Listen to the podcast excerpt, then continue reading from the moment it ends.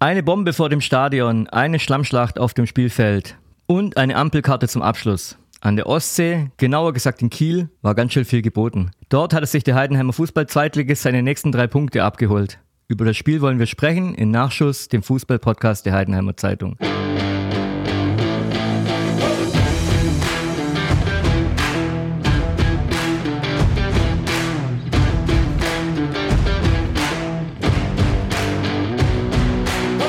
Mein Name ist Marc Hosener und mit mir am Mikrofon ist Edgar Dalbert von der Sportredaktion. Er hat sich schon am Freitag aufgemacht, um in den Norden zu kommen und ist hoffentlich wohlbehalten wieder zurück. Hallo Edgar. Moin Marc. Lass uns mal über deinen Ausflug sprechen, Edgar, an die schöne Ostsee. Wie war's denn? Wie war denn das Wetter? Hier war ja bester Sonnenschein am Samstag. Ja, ich habe es immer mitbekommen, Nachrichten be äh, geschickt bekommen. Wie sieht's aus oben in Kiel?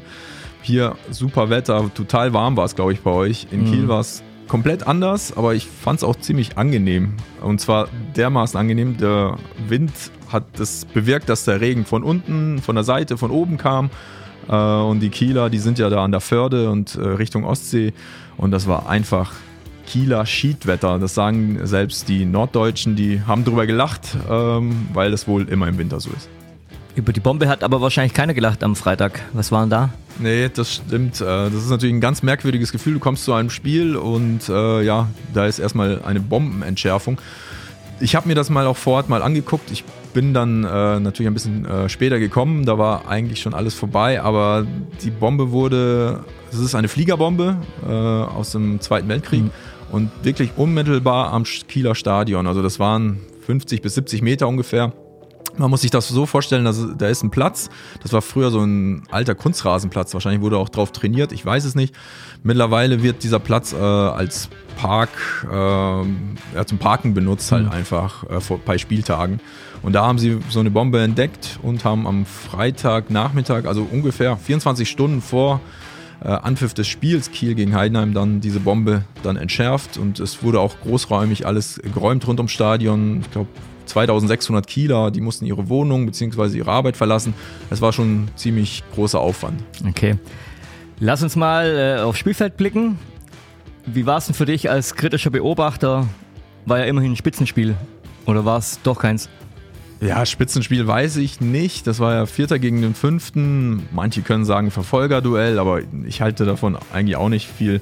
Vierter gegen Fünften. Ähm, vor dem Spiel war es eigentlich relativ äh, schnell klar, dass es keine schönen Kombinationen oder wahrscheinlich nicht viele schöne Kombinationen geben wird, weil der Platz, der sah aus. Ähm, du hast wahrscheinlich auch mal früher auf dem Bolzer mhm. gekickt. So schön Asche äh, und Kann dann man schön reinrutschen. Schön reinrutschen und äh, danach sieht man ja aus wie Sau. Ähm, Matsch im Gesicht, äh, Matsch überall in allen Poren und äh, allen Winkeln des Körpers und so sahen die Jungs, äh, die Spieler nach dem Spiel dann noch aus und das war klar. Also da stand regelrecht Pfützen auf dem Platz und es waren fast schon irre, irreguläre Bedingungen. Okay. Trotzdem hat der FCH ein Tor geschossen. Ähm, war das ein verdienter Sieg oder war es eher, eher Glück bei diesen Bedingungen? Ja, letztendlich insgesamt betrachtet würde ich sagen verdienter Sieg, weil äh, der FCH halt dann auch dafür belohnt wurde, dass er immer in den entsprechenden Spielen dann so auftritt, dass dieser Wille, dieser pure Wille dann da ist, äh, mit letzter Kraft noch irgendwie den Ball äh, in Person jetzt von Norman Teuerkauf über die Linie zu buxieren. Also das, die, die, man muss dazu aber auch sagen, am Anfang des Spiels sah man sehr wohl schöne Kombinationen, also auf beiden Seiten. Das war, man konnte gar nicht ähm, das erwarten, aber es war echt gut und eine schöne Kombination halt, hat halt dann zum Tor gereicht über Moritz Multhaupt, ähm, Mahn und Busch und eben Teuergau. Okay, hat dich an der Aufstellung irgendwas ähm, gewundert und äh, wie war dann die Taktik? Einfach gucken, dass der Ball irgendwie nach irgendwo hin, hin buxiert wird oder und hinterherrennen? Ja, ist, ist glaube ich, nicht verkehrt bei solchen Platzbedingungen. Äh, interessant war es halt, äh, dass der Niklas Dorsch gesperrt war und Mhm. dann war die Frage, wer kommt für ihn rein. Ich hätte persönlich so ein bisschen gedacht, es kommt auch so ein eher defensiverer Mhm. Spieler rein, zum Beispiel der Konstantin Kerschbaumer. Äh, aber Pustekuchen, Frank Schmidt hat sich für einen Stürmer entschieden, also Stürmer für einen defensiven Mittelfeldspieler äh, und damit auch die Ausrichtung ein bisschen äh, verändert. Also er hat mit zwei Sturmspitzen gespielt, hat er zuletzt nie gemacht. Zuletzt war es immer der Tim Kleindienst, der immer ganz vorne war. Diesmal David Otto und Tim Kleindienst, äh, Norman Teuerkauf und Sebastian Griesbeck hatten dann im defensiven Mittelfeld die Doppel-6 gemacht. Ähm, ja, 4-2-4. Ah, nee. 4-4-2. 4-4-2, Entschuldigung. okay. Kiel äh, liegt mir noch im Nacken.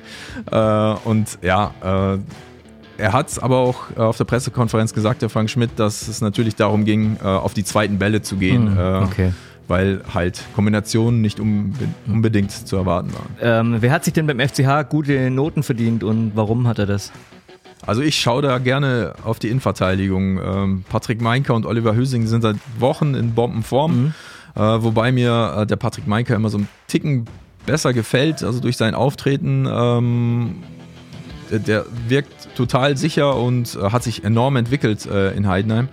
Und natürlich auf der anderen Seite, ähm, ja, der Norman Teuerkauf mit seinem Tor, mit diesem ja, sprichwörtlichen Kacktor. Der Ball bleibt in der Pfütze hängen im 5-Meter-Raum des äh, Gegners. Und er antizipiert und läuft durch und weiß, ah, der wird wahrscheinlich dann äh, da liegen bleiben. Und äh, ja, durch seinen Willen buxiert er den Ball dann noch über die Linie.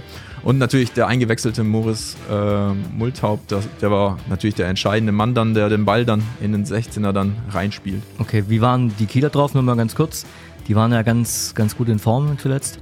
Zuletzt waren sie sehr gut in Form, ähm, konnten das nicht ganz so bestätigen, weil sie auch sehr große Probleme hatten mit dem eigenen Platz, muss man sagen. Also ich hatte den Eindruck, bei denen blieb der Ball öfter mal in der Pfütze oder in irgendeiner Pfütze liegen. Das war ganz komisch. Die müssen das ja eigentlich besser wissen, weil der Platz sieht nicht nur seit jetzt so aus, Schon länger, ja. sondern schon seit einigen Wochen. Und äh, eigentlich waren sie ja im Vorteil, aber Pustekuchen, ne? Der FCH hatte dann äh, immer das besser mal gesehen, in, in, auf welchen Stellen oder welche Bereiche des Platzes Okay. man bespielen kann. Da, bei den Stochen sind ja auch zwei Ex-Heidenheimer unter Vertrag. Haben die beide gespielt? Ähm, lass mich überlegen. David Atanga, der war mal in Heidenheim, der hat nicht gespielt, der saß erneut nur auf der Bank, Okay. also die letzten zwei Spiele sogar. Äh, hat er nur zugeschaut ähm, und der Hauke Wahl, der ist absolut gesetzt äh, in der Innenverteidigung, der ist auch der Kapitän Okay. und hat auch diesmal das Spiel immer angekurbelt. Also der hat mir eigentlich relativ auch gut gefallen und hatte auch diese eine komische Szene dann mit Tim Kleindienst kurz vor, vor Schluss. da kommen wir noch, ja. Ähm, kommen wir jetzt gleich drauf. Zurück zum FCH. Tim Kleindienst ähm, war trotz des Sieges nicht so gut gelaunt. Was war denn passiert?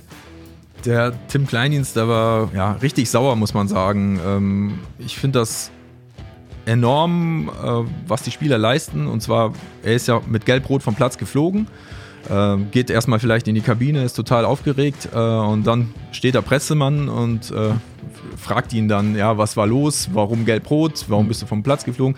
Und dass sie, sich die Spieler da überhaupt stellen und sagen, ja, ich, ich sag jetzt was, finde ich äh, auf der einen Seite sehr gut. Auf der anderen Seite hat er dann auch sehr deutlich gemacht, ja, dass er mit dem Schiedsrichter halt sehr unzufrieden ist. Also er hat, glaube ich, wörtlich gesagt, ähm, eine skandalöse Schiedsrichterleistung, seiner Meinung nach, weil er ja diese zwei gelben Ka Karten kassiert hat, die beide Male seiner Meinung nach kein unbedingt gelb Mhm. äh, nach sich gezogen hätten. Okay, aber drei Punkte sind drei Punkte. FCH hat jetzt schon 38 Zähler. Es fehlen noch zwei zu diesem, dieser berühmten 40-Punkte-Marke, wo man immer sagt, damit sind wir sicher drin. Damit hätte der FCH auch sein, sein Saisonziel nicht abzusteigen relativ schnell erreicht. Jetzt sind sie drei Punkte äh, hinter dem dritten. Was glaubst du denn, was sind noch drin für die Mannschaft? Elf Spiele sind es noch? Ähm, das ist äh, natürlich schwer zu sagen. Also die sind jetzt auch, ich denke mal, in erster Linie froh, dass sie Kiel ähm, hinter sich behalten konnten. Jetzt sind es, glaube ich, fünf Punkte Vorsprung auf den Tabellenfünften Kiel. Äh, Heidenheim hat jetzt wiederum drei Punkte Rückstand auf den Relegationsplatz, äh, Hamburger SV. Ähm, wenn man das aber vergleicht, in der Vorsaison waren es äh, zu diesem Zeitpunkt nur zwei Punkte Rückstand auf den Tab Tabellendritten. Also es, es ist wenig aussagekräftig. Okay, muss man noch ich sagen. abwarten. Ja, also wie, wohin äh, da die Reise geht, das ist immer von Spieltag zu Spieltag immer verschieden. Jetzt haben sie drei Punkte aufgeholt auf Hamburg. Nächste Woche kann es vielleicht womöglich wieder anders aussehen mhm. und dann müssen sie wieder nach unten gucken. Okay. Das ist schwierig zu sagen. Okay. Schwierig zu sagen, ist wahrscheinlich auch, was mit Sebastian Griesbeck passiert. Dessen Vertrag läuft im Sommer aus. Du hast auch mit ihm gesprochen nach dem Spiel. Wenn ich äh, es richtig gesehen habe, war es kein ganz so klares Bekenntnis zum FCH oder was sagt er denn? Ja, ich habe ihn, hab ihn natürlich gefragt, wie sieht's aus? Äh, kann er überhaupt was sagen? Ähm, er meinte, nein, äh, die sind immer mal wieder mhm. in Gesprächen. Also es ist wohl nicht so, dass man sich an einem bestimmten Termin dann trifft und sagt, äh, wie ist das Angebot, mhm. Äh, das sind meine Vorstellungen, mhm. wie sind eure Vorstellungen, sondern man spricht wohl immer mal wieder, wahrscheinlich sein Manager äh, auch. Und äh, Sebastian Griesbeck ist, glaube ich, jetzt so in, in, einer Situation, wo er sich vielleicht womöglich vorstellen kann, doch nochmal den ersten FC Heidenheim, dem er auch viel zu verdanken mhm. hat, aber auch umgekehrt, der erste FC Heidenheim hat ihm ja viel zu verdanken, auch nochmal zu verlassen und äh, mal was ganz anderes äh, zu sehen. Das hat er mir auch dann auch so mhm. gesagt, äh, dass er da ziemlich unentschlossen ist. Also meiner Meinung nach ist das gerade so ein 50-50. Okay.